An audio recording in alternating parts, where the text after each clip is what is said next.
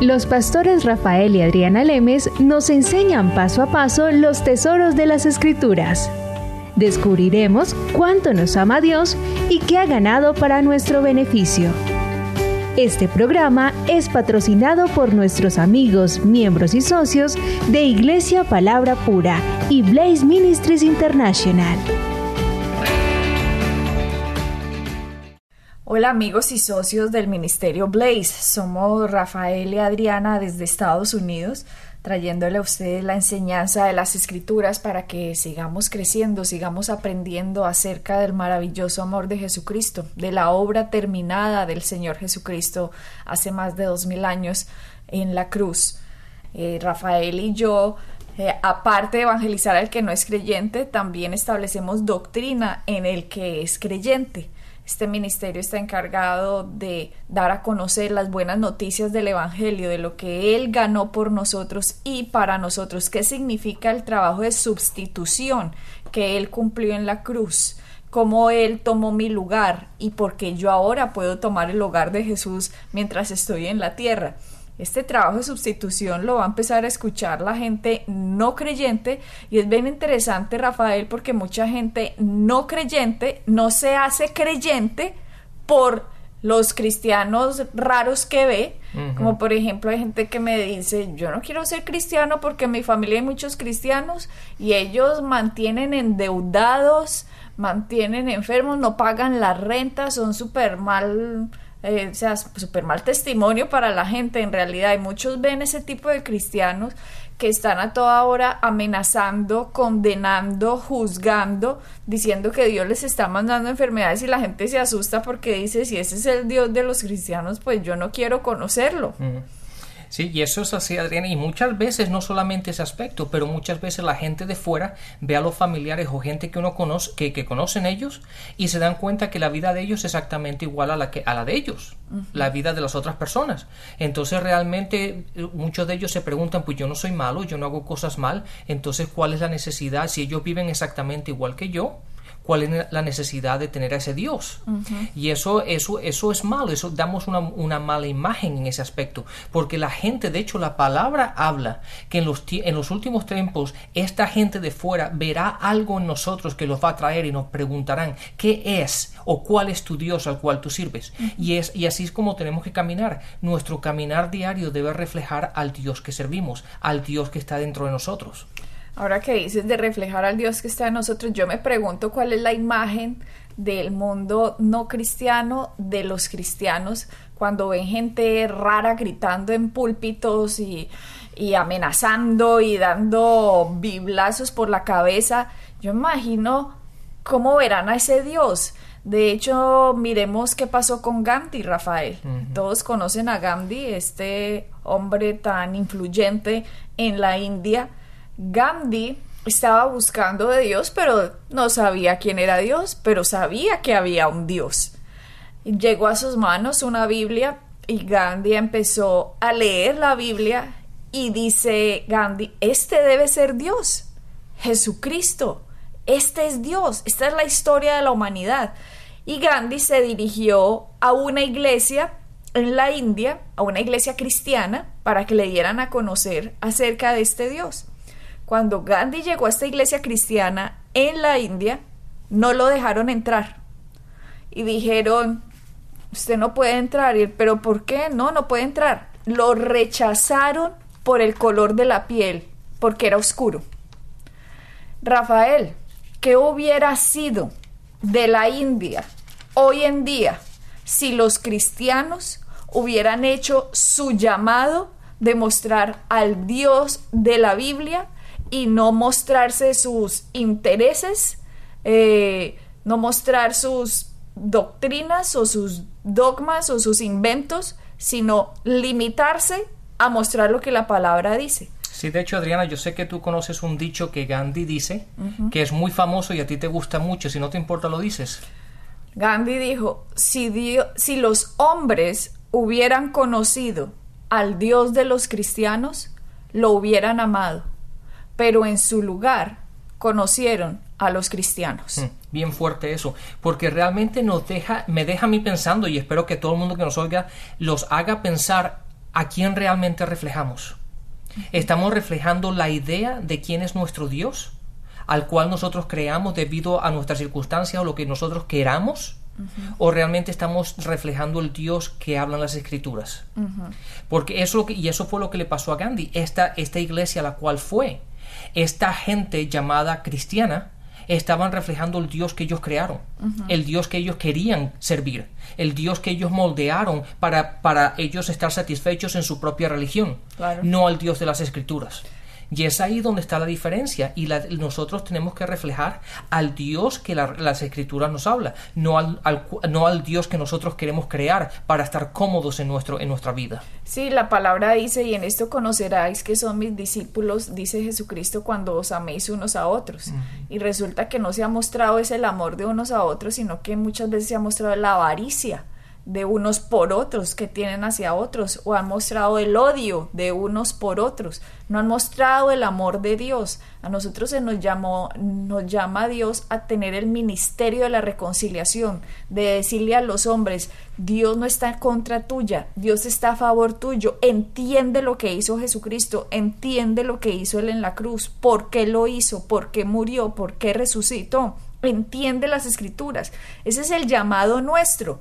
El llamado nuestro no es ni atacar, ni condenar, ni juzgar. Nuestro llamado es decir lo que la palabra dice y aunque no estemos de acuerdo con la vida que ciertas personas lleven, no significa que no los podamos amar, no significa que no nos podamos demostrar el amor de Dios por ellos. El, el que no estemos de acuerdo y los amemos no es una discrepancia, una discrepancia es odiar al enemigo.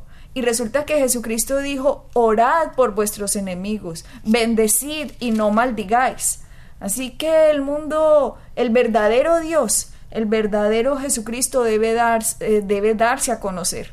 Y de eso se trata este ministerio. Estamos llevando a conocer estas noticias del Evangelio. Y otra frase que dijo Gandhi, antes de que se me olvide, también a medida que él iba conociendo gente cristiana, escribió otro, otro, otra frase que decía, me gusta tu Dios, pero no me gustan tus cristianos.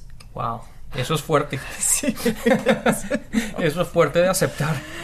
Pero la verdad es, Adriana, que aunque esa fue, ese fue lo que él vivió, no tiene que ser nuestra realidad. No tiene que ser la realidad de quiénes somos hoy, de quiénes son los cristianos y quién los, a, quién lo, a quién el cristiano realmente representa. En, cuando estamos enseñando la palabra, nosotros estamos transformando la mente. Recuerden que hemos dicho, Dios nos llamó a ser convertidos. Dios llamó a ser discípulos, y discípulos de la palabra para que usted y para que yo podamos estar firmes en lo que Jesucristo ganó eh, ante cualquier acechanza del enemigo. Pero cuando las personas no tienen claro qué es una acechanza del enemigo, cuando una persona no entiende qué fue lo que Cristo ganó, no puede haber fe porque la fe solo es dada cuando el conocimiento es dado a conocer, la, la fe puede ser manifestada yo no puedo temer como en varios programas, un par de programas anteriores, yo no voy a temer cuando conozco quién es mi Dios, pero yo voy a estar en temor cuando no sé quién es Dios, cuando no sé qué ganó Él por mí, cuando no sé qué fue lo que Él hizo por mí, cuando no entiendo su amor, yo voy a estar en temor en mi vida. Y lo que sucede, Rafael, es que nosotros nos debemos plantar en la palabra, conocer la palabra y de eso se trata la enseñanza, que crezcamos y crezcamos y crezcamos en el conocimiento de Dios. Y de eso se trata ser discípulos discípulos de la palabra, discípulos de conocer quién es Jesucristo en mí, la esperanza de gloria, quién soy yo en Él, qué significa el don de la justicia en mi vida, cómo me puedo yo enfrentar a este siglo malo, a este presente que vivo cuando viene con los ataques, Rafael. Sí, Adriana, y todo eso es magnífico que lo estás diciendo. ¿Por qué? Porque hoy día la iglesia generalmente se ha enfocado en que la gente se salve en salvación, el mensaje de la salvación, y eso está bien porque es el primer paso. Pero no, no, no, terminamos ahí. Es el primer paso de una jornada, de una vida en la cual vamos a estar creciendo continuamente. De hecho, yo lo he dicho muchísimas veces en los programas, la vida del cristiano tiene que estar marcado por un crecimiento constante Y eso significa que tenemos que estar en la palabra, tenemos que estudiar, tenemos que meditar, tenemos que vivir aquello que aprendemos. Y hay gente, nosotros recibimos muchos correos y la mayoría, pues la mayoría no, pero muchos correos dicen, ¿Quién y cuál es el anticristo? Es que a mí me dijeron que este era el anticristo y, y, entonces en la gran tribulación cómo es y los que van a marcar entonces dónde va la marca debajo del brazo o en la frente y el anticristo y el milenio y en la gran tribulación cómo va a ser lo de Israel entonces Israel se queda solo y que o sea una cantidad de preguntas que y uno les responde porque yo a veces les respondo cuando veo estas preguntas les digo ¿en qué programa va? me dicen, no, voy en el 20. Y yo vea, antes de preocuparse de Apocalipsis, antes de preocuparse por la gran tribulación, antes de preocuparse por el anticristo, antes de preocuparse qué es lo que va a pasar y no va a pasar, ¿por qué no se preocupa por crecer hoy usted en el conocimiento de Jesucristo? ¿Quién es Él en usted? ¿Quién es usted en Él? Para que se pueda enfrentar a la vida que los problemas que le traiga la vida. ¿Por qué se preocupan tanto de algo que no van a vivir y dejan de estudiar el presente? Gente con problemas matrimoniales gravísimos y ay, ¿cuál es la tribulación y quién va a ser en la tribulación? ¿Qué le importa saber quién va a estar en la tribulación cuando ni siquiera entiende que por sus llagas he sido sanado? ¿De qué le sirve a usted saber quién va a ser el anticristo si no entiende ni siquiera eh, que Jesús se hizo pobre para que fuéramos enriquecidos? O aún más más profundo y más vital, que nosotros somos hechos la justicia de Dios en Él. Cuando usted no entiende esos conceptos, ¿por qué se quiere especializar en cosas que no le sirven a usted para nada? Sí, es, es lo que yo lo digo de esta forma, Adriana. La gente quiere, quiere saber cómo hacer raíz cuadrada cuando todavía no saben sumar. Entonces, ¿para qué? Nos ponemos a hablar de conceptos y de cosas que la palabra dice que, que la gente realmente no entiende. ¿Por qué? Porque no tienen una buena base. Sin tener la base, ¿Para qué construir sobre ello? De hecho, Jesús dice, dice al respecto, ¿para qué construir algo cuando tú no has contado el costo, cuando no sabes exactamente que no tienes unos buenos cimientos, no tienes una buena base? Entonces la gente tiene que empezar por el principio. Establezcamos unas buenas bases, establezcamos unos buenos cimientos, aprendamos lo que dice la palabra, vivamos en ello exitosamente. No solamente el conocimiento, es el vivirla, es que la, la palabra nos transforme y tengamos éxito en aquello que caminamos y digo esto, Rafael, porque muchas iglesias y muchas personas se han especializado en el tiempo del fin. Se han especializado en Apocalipsis. Y uno llega a alguna parte y dice, uy, vino un maestro que sabe Apocalipsis de una manera y que en el Vaticano pasa y que en Israel pasa y que en el mundo cristiano pasa y que el anticristo es este y que yo no sé qué. Yo les digo, ay, hombre, ¿por qué se especializan en el futuro cuando tendríamos que estar especializados en el presente. Hay un versículo muy importante que a lo mejor algún día lo vamos a extender mucho más, que es Gálatas 1:4. Este es Pablo hablando.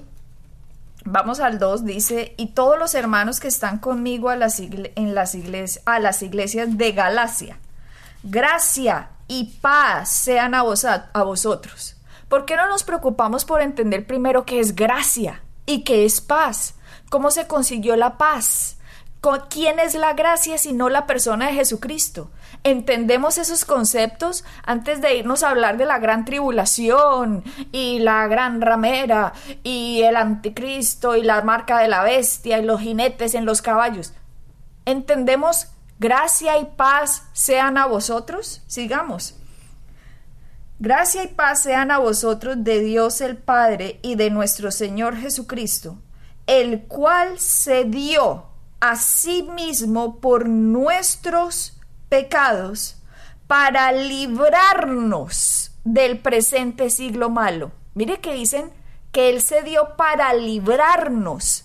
Y muchos de estos que se especializan en Apocalipsis y en el último tiempo y en el fin, dicen que Dios nos está metiendo en problemas, que Dios nos está mandando enfermedades, que Dios nos está empobreciendo, que Dios nos está castigando.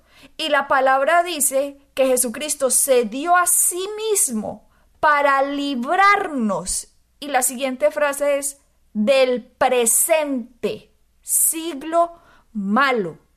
Jesucristo fue a la cruz para que usted viva cada día de su vida en victoria. Pero si usted no entiende lo que Jesucristo hizo, usted no va a estar libre del presente siglo malo con lo que el mundo de las tinieblas le traiga. Usted lo que va a hacer es, si no tiene conocimiento de lo que hizo Jesucristo, se va a hundir.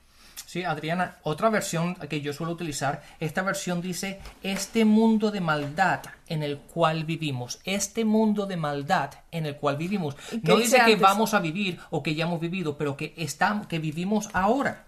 ¿Cómo es todo el versículo 4? El versículo 4 dice, tal como Dios nuestro Padre lo, ah, lo planeó Jesús, entregó su vida por nosotros, por nuestros pecados, perdón, para rescatarnos de este mundo de maldad en el cual vivimos.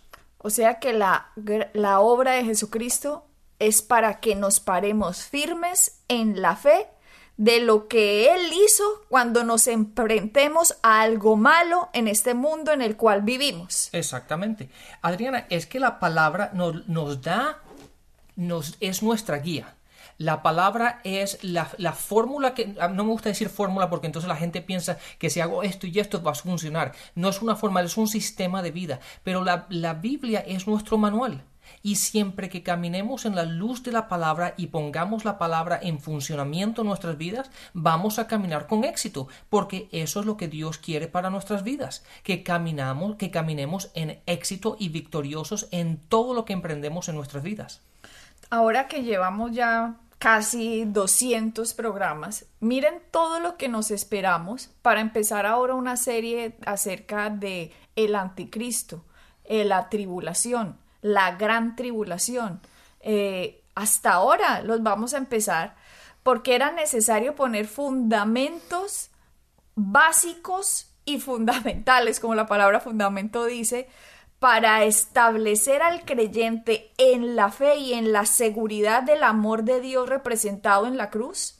¿Cómo debemos poner nuestra fe, nuestras palabras, nuestra boca, nuestra actitud en favor y agradecidos acerca de lo que Jesucristo ganó por nosotros? Rafael tiene una frase, autoría de él, que me parece muy profunda y siempre la decía y hasta hoy estaba yo hoy con una, estaba con una amiga hablando y algo que ella me estaba contando, me cayó la frase de Rafael a mí, eh, la recordé, porque él dice, los tiempos de paz son para prepararse para los tiempos de guerra. Así es. Adriana, eso, eso aunque, aunque la frase desde el punto de vista bíblico es, es válida, eso lo vemos en nuestra vida diaria todo el tiempo. veámoslo en el ejército. Cuando, cuando una persona se enlista en el ejército, esa persona es entrenada. ¿Para qué? Para cuando vengan los tiempos de guerra. Tú no vas a, enlistarte en el, ejército y dices, ah, bueno, ya tenemos tu nombre, tenemos tu dirección, cuando venga la guerra te llamamos. No, ¿por qué? Porque esa persona no va a ser, no va a ser útil al ejército porque, porque no sabe utilizar las armas, no sabe tácticas, no sabe toda la inteligencia, no sabe todo ese tipo de información que te dan y te entrenan en el ejército, no lo tienes. Entonces, lo que es lo que hace un país? El país, el ejército en este caso, te entrena en tiempos de paz para que cuando te tengas que enfrentar al enemigo, tengas todos los ah, resources, todos los recursos necesarios para poder ser útil y poder atacar al enemigo. De la misma manera pasa en nuestras vidas, Adriana. Y esto es lo triste de los cristianos, que la gran mayoría se relajan piensan porque hay tiempo de paz. ¿Qué, ¿Qué, me refiero con tiempo de paz? Que todo está bien. Tienen dinero en el banco, tienen buenos trabajos, el matrimonio está bien, los niños se están portando bien, no hay enfermedades, todo está bien. Pero el problema es que la palabra nos dice que vivimos en este mundo. En este presente en este siglo malo. Exacto. Y nos vamos a enfrentar a dificultades. ¿Por qué? Porque el diablo sigue con vida. El diablo sigue por ahí y nos vamos a tener, vamos a enfrentarnos a dificultades. Eso no implica que él va a ganar. Ya nosotros ganamos, pero tenemos que mantener nuestro territorio cuando nos enfrentamos a él. ¿Y qué es lo que pasa? Que la gran mayoría de los cristianos se relajan, se van de vacaciones espirituales, como lo suelo decir yo, y se van a una isla, a la playa a descansar y se olvidan de meditar en la palabra, se olvidan de, de, estudiar la palabra, se olvidan de mantener la comunión con Dios, se olvidan de las cosas básicas y esenciales de nuestro caminar diario. Y cuando vienen los problemas, cuando vienen las guerras, cuando vienen los ataques, están tan débiles espiritualmente que los ataques que algo que simplemente pudieran combatir y ser victoriosos manteniendo su puesto sin ningún problema, el enemigo lo sobretoma. ¿Por qué? Porque no, no se prepararon, no se mantuvieron listos en los tiempos de paz. Lo que pasó con la amiga mía hoy, Rafael, me estaba diciendo que alguien que conocemos eh, tiene cáncer. Y resulta que le dijeron apenas ayer que tenía cáncer. Resulta que esta persona que le dijeron que tenía cáncer hace dos años atrás, Rafael y yo venimos diciéndole, tenemos unos audios bien interesantes que te van a servir y te van a gustar mucho en blazeministries.net. Los puedes descargar gratis, vas a aprender mucho de Jesucristo. La conocemos, simplemente la conocemos. Cada vez que íbamos a su restaurante le decíamos eso. Ella es muy amable y nosotros somos muy amables con ella. Volvíamos al restaurante. ¿Te has escuchado los programas? Ah, es que no he tenido tiempo. Es que no he podido. Es que se me cayó el internet. Es que el computador se me dañó. Es que siempre era, es que, es que, es que, es que, excusas, es que. Pasó un año, pasaron dos años, cuando volvíamos al restaurante, hola, ¿cómo estás? ¿Y, cómo van los programas? Creo, sí, una vez escuché uno, muy bonito, muy bonito. yo, muy bonito. Yo, ah, bueno, ahí los tienes, te van a servir. ¿Qué pasa? Le dijeron ayer que tenía cáncer. Mm.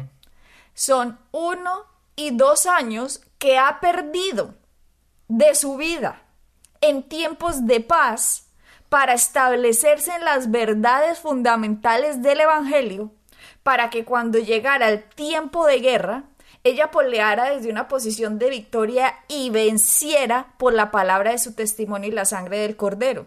Eso ahora no va a pasar. Ahora toca esperar un milagro. Ahora toca que vaya alguien, le imponga las manos, ore por ella y confiar que por la fe del que está orando por ella, o sea, nosotros, la persona se sane cuando Dios nunca buscó que nosotros nos sanáramos o prosperáramos por la fe de otro, sino que nos sanáramos y prosperáramos por la fe puesta en el Hijo de Dios cuando entendimos lo que Él hizo por nosotros. No es función de otro venirme a sanar. Es función mía entender qué fue lo que hizo Jesucristo para yo tener la autoridad necesaria de hablarle al enemigo y no dejarlo quedarse en mi vida cuando a mí me ataque.